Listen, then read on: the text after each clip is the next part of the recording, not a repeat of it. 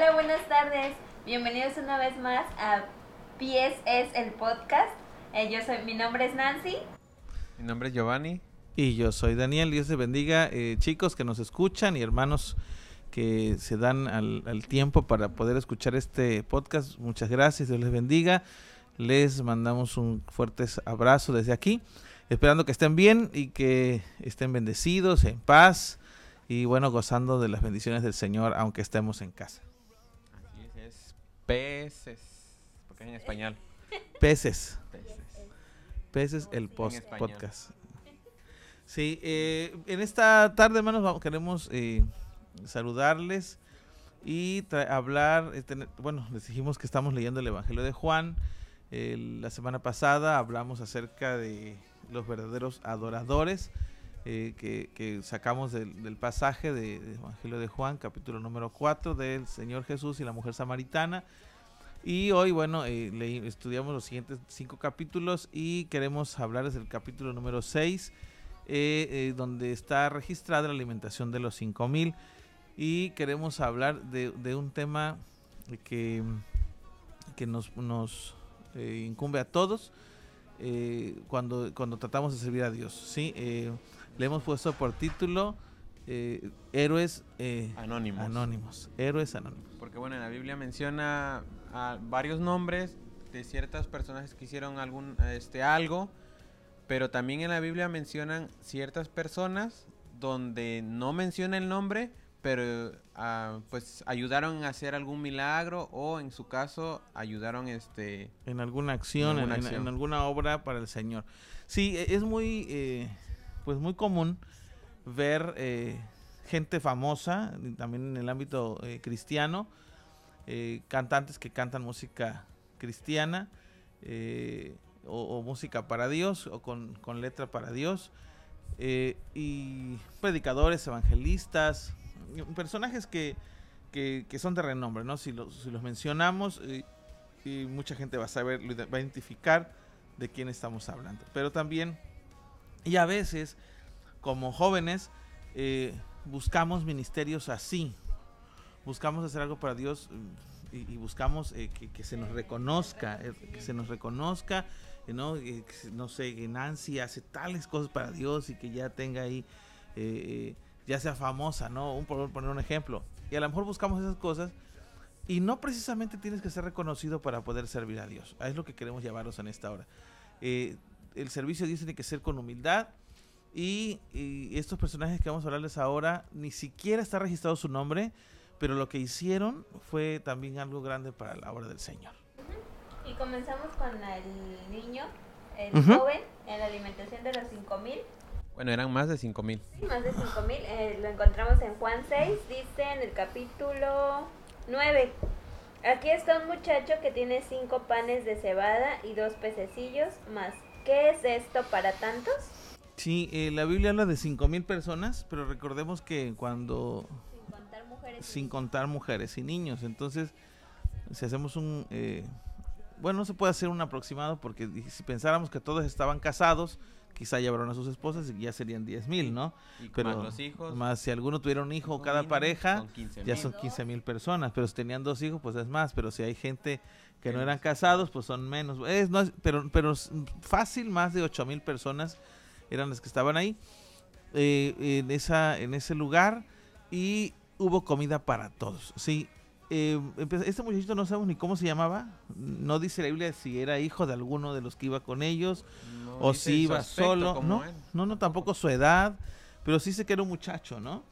Eh, no sabemos, eh, a mí me llama la atención que si, que si iba con su familia, bueno, qué que bueno que quería escuchar también de Jesús, eh, pero, pero si, si, iba solo, pues también es, es, mucho más bonito ver a un muchacho que haya ido buscando solo las enseñanzas del Señor. Si hay, hoy, sí, hoy día... Sabemos que, que, ya en este momento eh, ya estaba en, en, juicio si tú andabas con Jesús, ya te juzgaban, ya te veían, este, pues, por así decir, raro. Sí, porque... eras parte de, eras parte de un, seguían eh, al Señor Jesús que, que había revolucionado eh, a, la creencia de los fariseos y, y, los, y todos los grupos eclesiásticos que, que había ahí, o religiosos, eh, eh, religiosos mejor dicho, eclesiásticos no.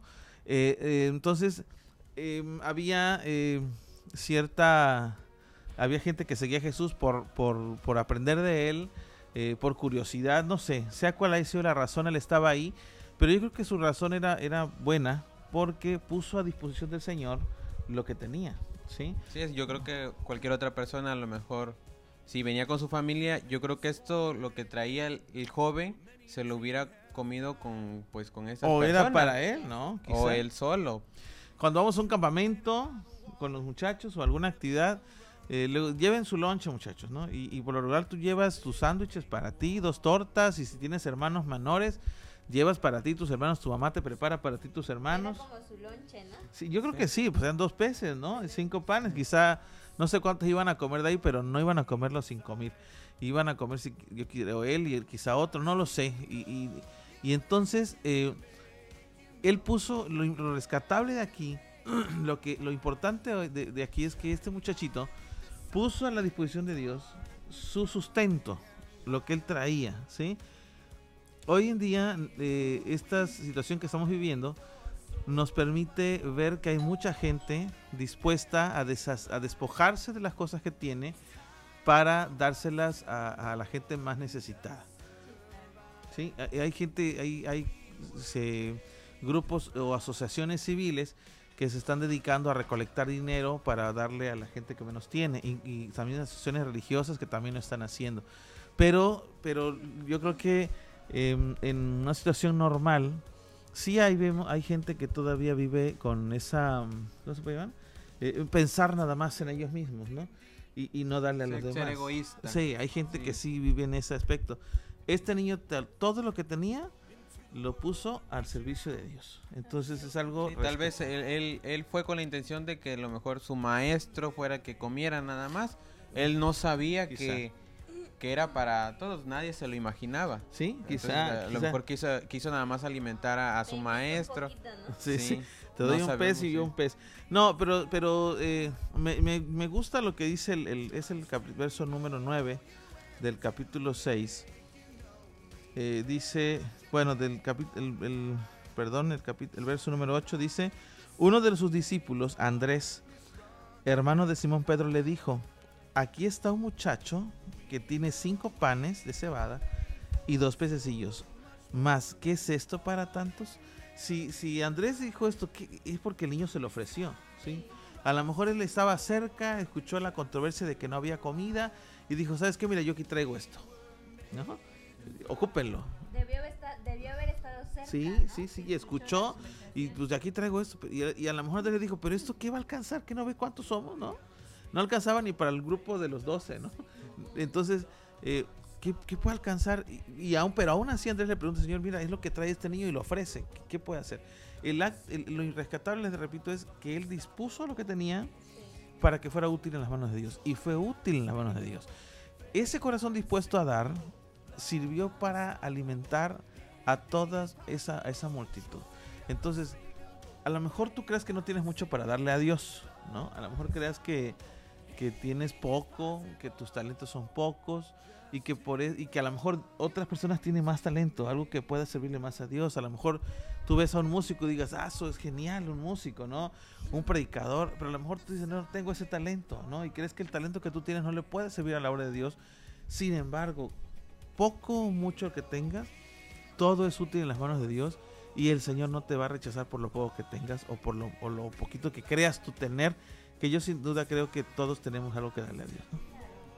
yo creo que siempre por muy poco que tengas, así como, pues podemos darle otra interpretación aquí, o sea, muy poco lo que tú tengas, pero en manos de Dios se puede multiplicar. Lo poco que, lo que dice Giovanni, lo poco que tú puedas tener, en las manos de Dios se puede hacer mucho, porque Dios tiene el poder de multiplicar. Entonces, eh, aquí esas dos cosas que rescatamos hoy es que no importa que creas tener poco, Dios lo puede usar y que por poco que sea, Dios lo multiplica para que su nombre sea glorificado. Nosotros estamos al servicio del Señor y podemos servirle así.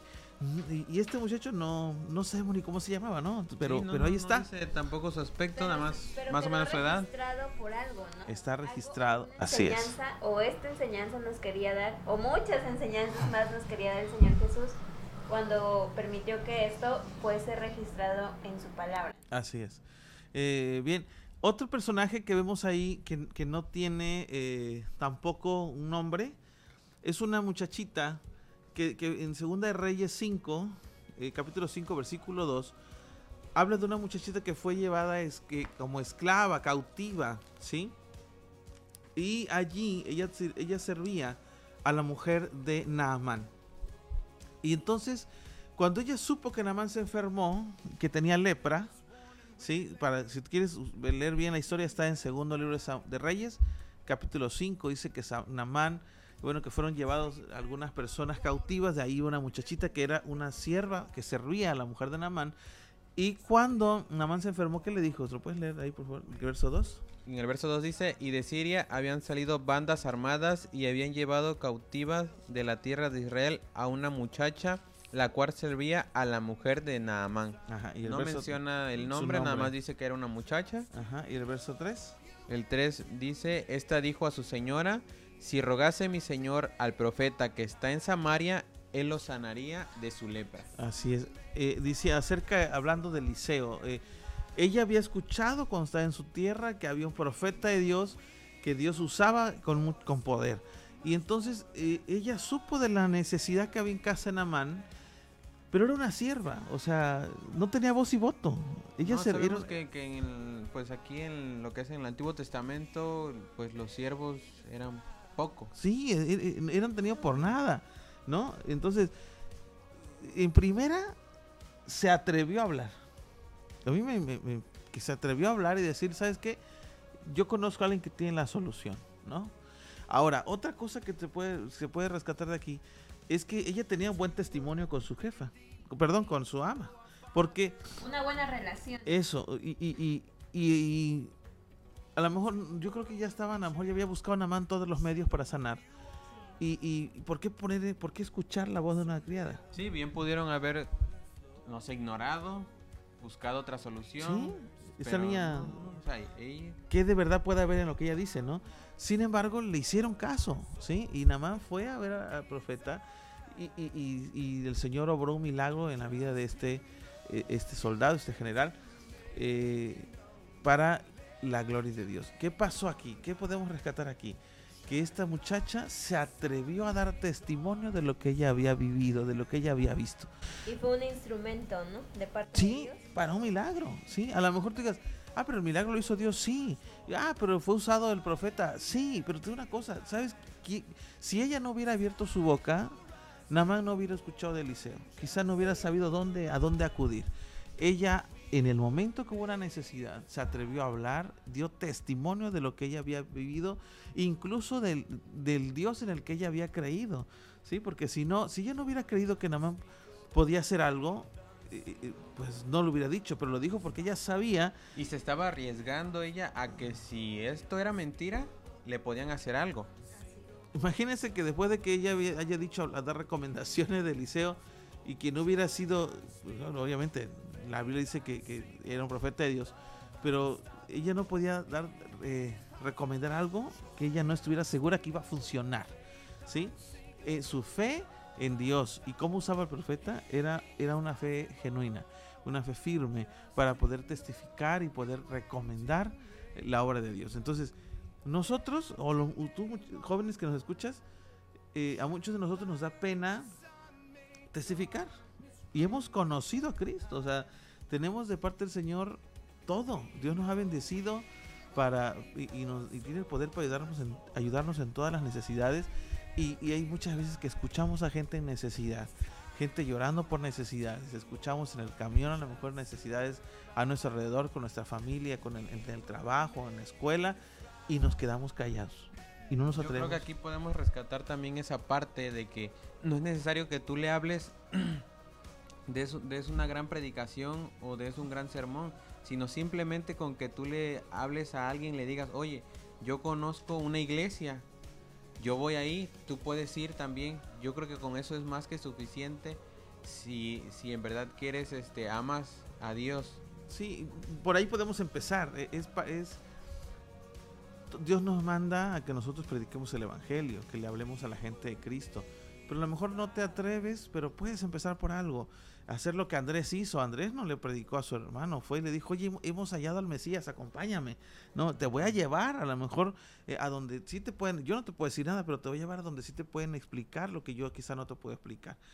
Y dar, así damos testimonio de en quién hemos creído y para quién servimos. No necesitas ser un evangelista reconocido para que otra gente se acerque al Señor. Tú, con tu testimonio, o como con este, lo que esta niña hizo, puedes servir a Dios también para la gloria del Señor. Así es, o sea, podemos este, nada más ah, decirle a alguien, oye, acompáñame, oye, escucha esto, oye, ve esto, este, y ya con eso es más que suficiente. Amén.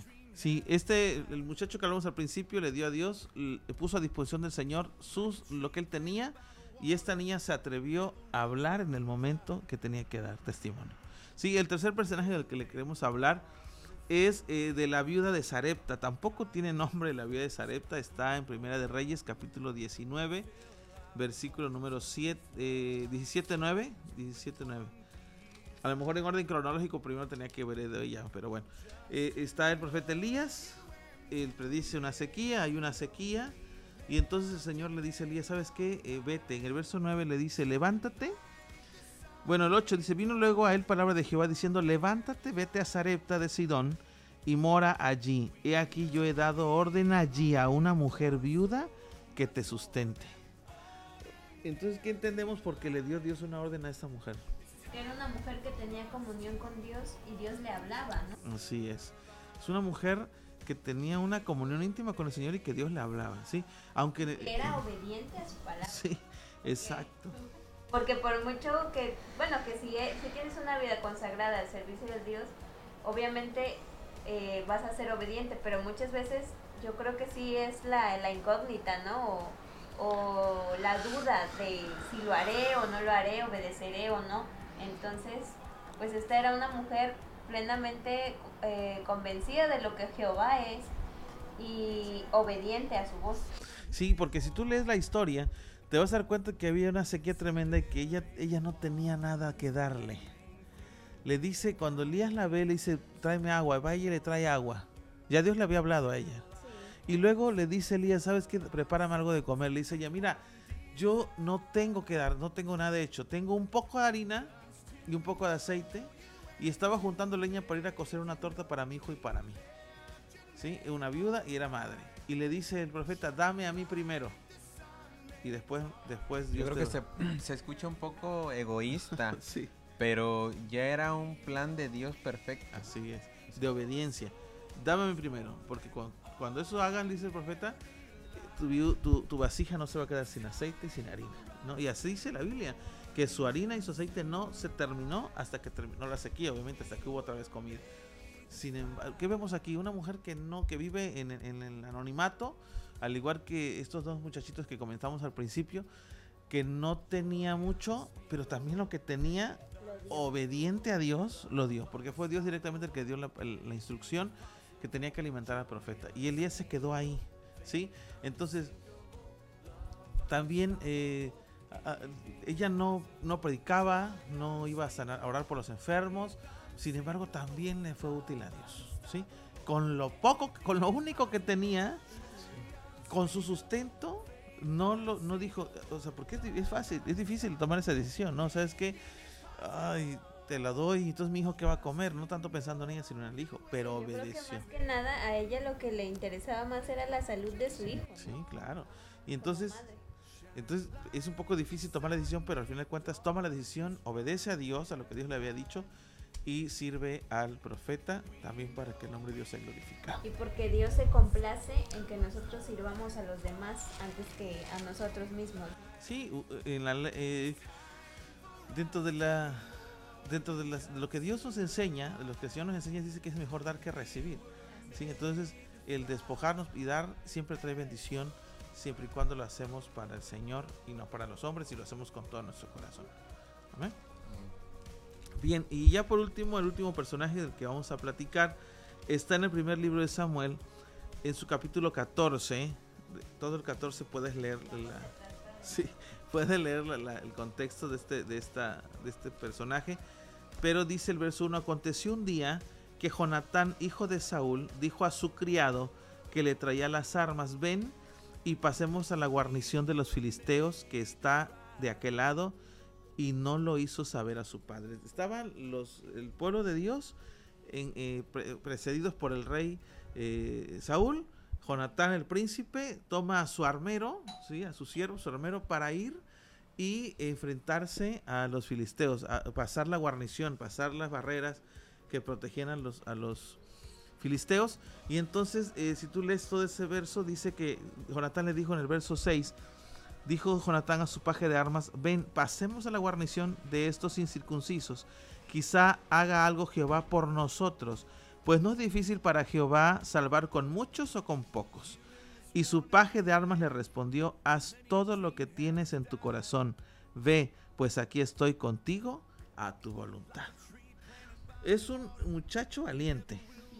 Fiel a la causa, sí, leal a la causa y fiel a su Señor que, decidió eh, obedecer a, su, al que la persona que estaba eh, eh, por delante de él y, ya se atrevió, o sea, y fue y, dice la Biblia que, ellos solos mataron a muchos filisteos porque se atrevieron y porque primero confiaron en el Señor.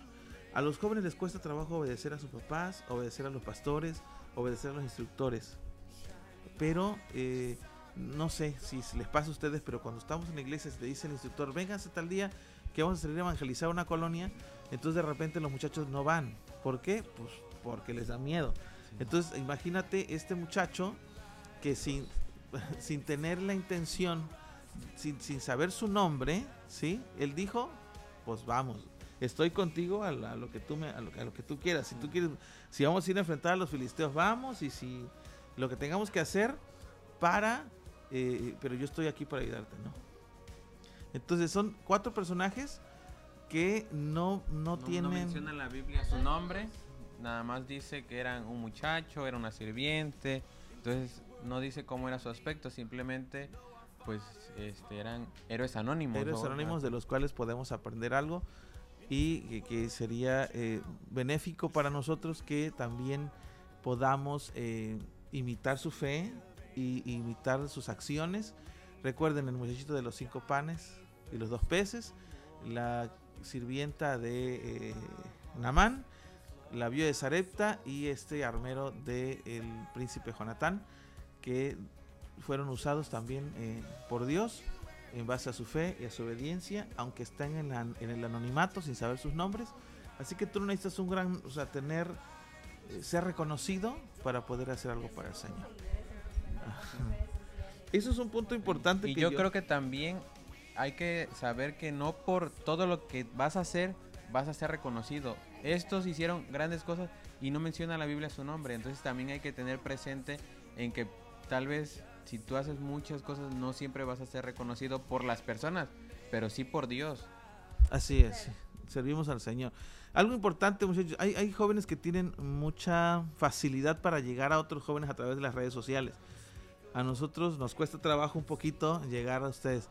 Pero hay jóvenes que tienen ese talento, o sea, se hacen he visto últimamente que hacen transmisiones en vivo. Una muchacha hizo una transmisión en vivo para contar un kilo de arroz, o sea, cuántos arroces trae, ¿no? Y, los muchachos se conectan.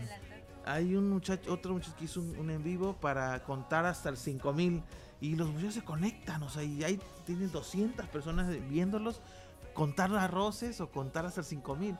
Pero cuando alguien hace un en vivo para hablar de la palabra, los muchachos no, se, no, no quieren escuchar. Eh, entonces, si tú eres de esos jóvenes que tienes la oportunidad de llegar a muchos, pues entonces que tu contenido sea un contenido que edifique, provechoso. Que, que si tú tienes, si tienes 200 conectados, háblales de Cristo, háblales de la palabra. No, no solamente ocupes eso para otras cosas vanas, sino para hablar del Señor. Puedes hacerlo.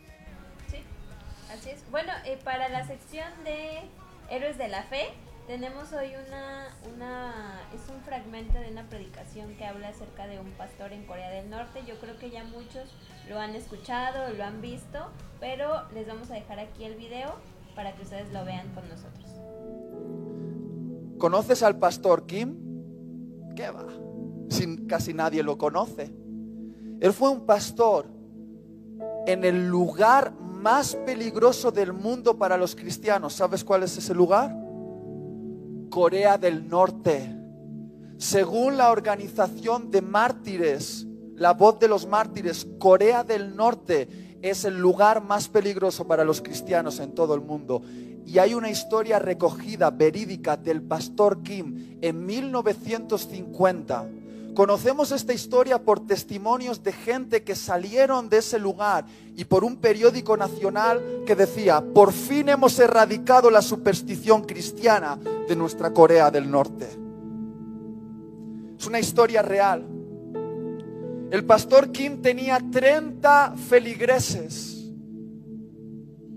y se reunían en una alcantarilla. Escúchame, una alcantarilla no tenían focos, no tenían música, no tenían un escenario, solo tenían una Biblia para 30 y ellos se reunían en esa alcantarilla para leer la Biblia juntos, para orar, mientras las ratas pasaban por ahí, mientras los excrementos pasaban por ahí, no había una música de fondo, no había una luz agradable, no era un lugar confortable, ni te daban café para hacerte sentir bienvenido, solo una Biblia. Y 30 personas hambrientas de Dios, casi sin levantar la voz, oraban y adoraban a Dios para no ser descubiertos. Debajo de una carretera, en una alcantarilla, hasta que el gobierno decidió hacer unas obras de remodelación y pasando una grúa por encima de ese lugar, una apisonadora, no sé cómo se dice aquí, pesa toneladas, es para allanar la carretera. El techo se desprendió y descubrieron a estos 30 cristianos en medio de una reunión de oración. Entonces tomaron al pastor Kim y a sus ovejas y lo llevaron a la plaza central de Corea del Norte. Los generales echaron la Biblia al suelo y dijeron al pastor Kim y a todos los feligreses, si no escupís sobre ese libro de mentiras, no saldréis vivos de aquí. Y ellos dijeron, no lo haremos, no lo haremos. Entonces el general dijo, no lo haréis, tráiganme a esos cuatro niños. Niños de entre uno a cinco años fueron arrebatados de las manos de sus padres les pusieron delante de sus padres una soga al cuello y los presentaron delante de ellos y les dijeron, si no escupes sobre ese libro de mentiras, tu hijo morirá por tu culpa. ¿Cuántos padres hay aquí que entienden este dolor ahora? Los padres estaban llorando su posesión más preciada, sus hijos. Y entonces hicieron algo estos padres se acercaron a sus hijos, les cogieron la cara y les dieron dos besos. Y les dijeron, espérame un poco, ahora nos vemos en el cielo. Y los ahorcaron delante de sus padres. Dijeron, ahora negaréis a Jesús. Y dijeron, no lo haremos. Entonces dijeron, poneros en fila tumbados en el suelo y seréis pisados por la apisonadora. Si no negáis a Jesús, vuestros cuerpos serán aplastados, vais a desperdiciar vuestra vida. Y ellos dijeron, no lo haremos. El sonido de la apisonadora se oía en ese lugar, amenazante. Y dice la historia que entonces los cristianos empezaron a cantar. Y no sabemos qué cantaron, pero quizá cantaron una canción como esta. Mi corazón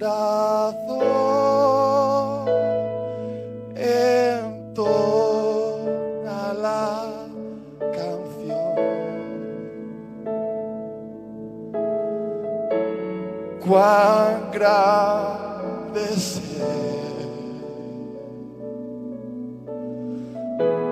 cuán grande es Y el general decía, callaros, dejar de cantar, pero ellos cantaban más fuerte. Mi corazón entona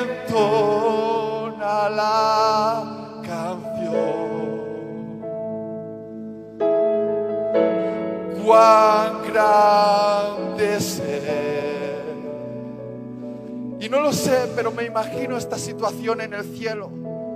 Jesús oye una adoración y dice a los ángeles, callad, porque algo está viniendo de Corea del Norte.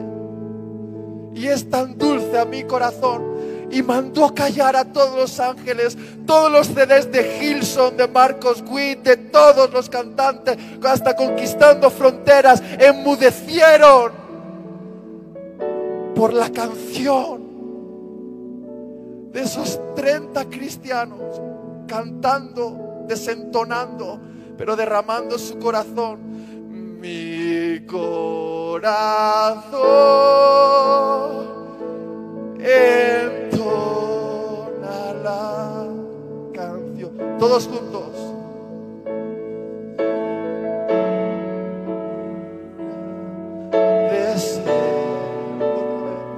Cuán grande es Él.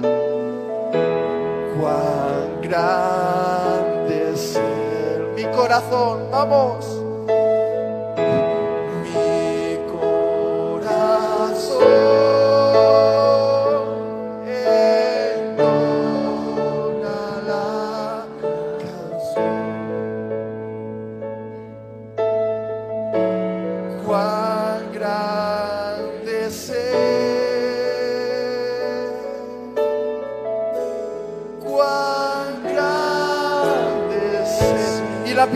Empezó a pisar todos los cuerpos. Ellos se desperdiciaban mientras adoraban a Jesús. Cuán grande es Él, le decían, cuán grande es Él. Hasta que cada voz fue silenciada y no quedó una voz que se pudiese escuchar. Y no sabemos lo que ocurrió, pero yo puedo imaginarme que ellos subieron al cielo, a la puerta, y Jesús dijo al Padre, espérame tantito, tengo que recibirles personalmente. Y Jesús mismo abrió la puerta del cielo y le dijo, Pastor Kim, en lo poco fuiste fiel, en lo mucho te pondré ven y entra al gozo de tu Señor. Y yo me imagino a Jesús abrazando al pastor Kim y diciéndole, ha sido el mejor culto de mi vida, ha sido el mejor alabanza que he escuchado. Aquí en el cielo todos los ángeles han enmudecido por alguien que se ha desperdiciado allá abajo, allá abajo, allá abajo, iglesia.